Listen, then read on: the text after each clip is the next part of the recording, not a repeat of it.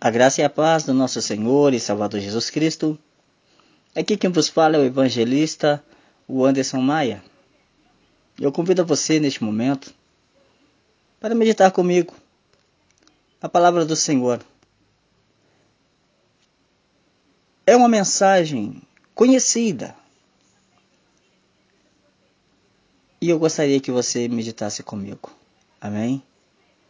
É a parábola do joio e o trigo. Meditemos na palavra de Deus.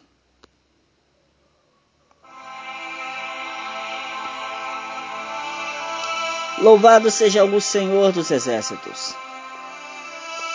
aquele que vive, que reina para todo sempre. Evangelho de Mateus, capítulo 13, versículo 24 Versão linguagem de hoje. Jesus contou outra parábola. Ele disse ao povo: O reino do céu é como um homem que semeou sementes boas nas suas terras.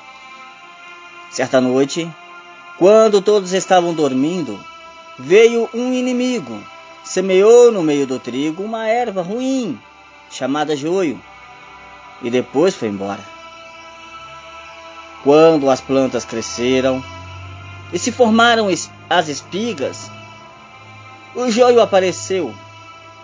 Aí os empregados do dono das terras chegaram e disseram: Patrão, o senhor semeou boas sementes nas suas terras. De onde será que veio esse joio? E o patrão respondeu: Foi algum inimigo que fez isso. E eles perguntaram: o, o Senhor quer que a gente arranque o joio? E o, e o patrão respondeu: Não, porque quando vocês forem tirar o joio, poderão também tirar o trigo. Deixe o trigo e o joio crescerem juntos até o tempo da colheita. Então eu direi aos trabalhadores que vão fazer a colheita: assim, Arranquem primeiro o joio e amarrem em feixes para ser queimado. Depois colham o trigo e ponham no meu depósito. Queridos, quando Jesus contou essa parábola? Pois bem, Jesus contou essa parábola num dia em que saiu de casa e se assentou à beira do mar da Galileia. Uma grande multidão se reuniu perto dele. E então ele entrou num barco e a multidão ficou em pé na praia, escutando seus ensinamentos. E qual é o significado? O próprio Senhor Jesus explica o significado dessa parábola. Ele diz que aquele que semeia a boa semente é o filho do homem e, portanto, ele mesmo o campo é o mundo. A boa semente são os filhos do reino. E o joio são os filhos do maligno. O inimigo que semeou o joio é o diabo. A ceifa é a consumação do século. E os ceifeiros são os anjos. O grande significado dessa parábola ensina sobre a realidade da existência do mal entre o bem mas aponta para o fato de que no final o Filho do Homem cuidará, através de seus anjos, de separar os bons dos maus. Isto é, os redimidos do ímpio, os filhos dos filhos do maligno. Vocês entenderam? Não, né? serão separados os bons dos maus, os redimidos do ímpio e os filhos do reino separados dos filhos do maligno. Os bons entrarão na bem-aventurança eterna ao lado de Deus. Bem-aventurança eterna ao lado de Deus. Enquanto os maus serão lançados no lugar onde haverá ranger de dentes, choro, isto é, inferno ambos serão eternamente.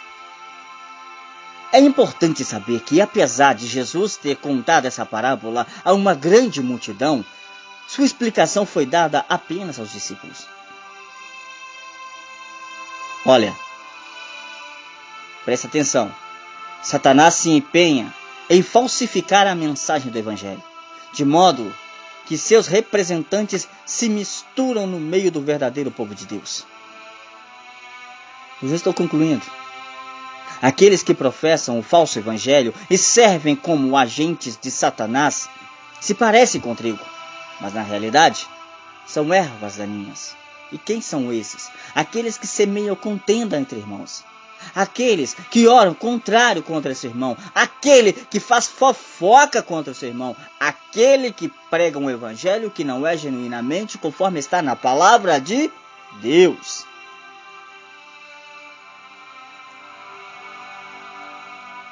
Misturam verdades e mentiras tudo junto.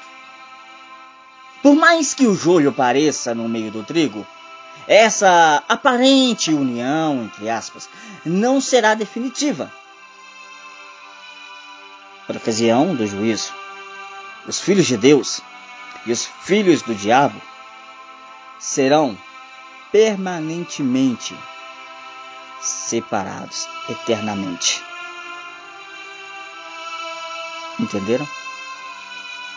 Aqueles que for fiel estará com Cristo eternamente na glória, glorificando, louvando, adorando o Rei dos Reis e Senhor dos Senhores, gozando daquele paraíso celestial juntamente com os anjos do Senhor, cantando glória, aleluia, louvado seja o Senhor, tu és grande, tremendo, bendito é o Cordeiro vivo. Enquanto aqueles que é o joio, que são joio, estarão lá no inferno, se perguntando por que eu não ouvi aquela mensagem, guardei no meu coração e me converti porque eu larguei os meus maus hábitos, porque eu não preguei a palavra do Senhor genuinamente, porque eu fiz fofoca contra o meu irmão, porque eu orei ao contrário contra o meu irmão, porque eu amaldiçoei meu irmão. Esses estarão gritando desse jeito no inferno. Ai, por quê? Ai, por quê? A palavra do Senhor diz: Eis que novas coisas serão feitas, eis que tudo se faz novo. No céu, quando estamos com o Senhor lá no céu, estaremos com Ele na glória. Tudo se fará novo. Teremos um novo nome, teremos uma nova identidade, um novo lar. Não lembraremos mais dessa parte terrena enquanto os que estarão no inferno estarão lembrando de tudo aquilo que aconteceu, que eles rejeitaram a palavra, rejeitaram o evangelho, rejeitaram a Cristo. Estarão lembrando dos maus atos. Estarão gemendo, chorando, rangendo os dentes e não terá mais escapatória porque é eterno. Louvado seja o Senhor. Bendito seja Deus, o nosso redentor. O joio será queimado no inferno. Mas não será queimado e consumido, será queimado eternamente, sentirão o fogo ardendo em seus corpos. Eternamente haverá choro e ranger de dentes. E quanto nós louvaremos ao Senhor, Deus, eu te louvarei. Mas isso é para aquele que for fiel. Esta é a mensagem que tenham a trazer ao vosso coração.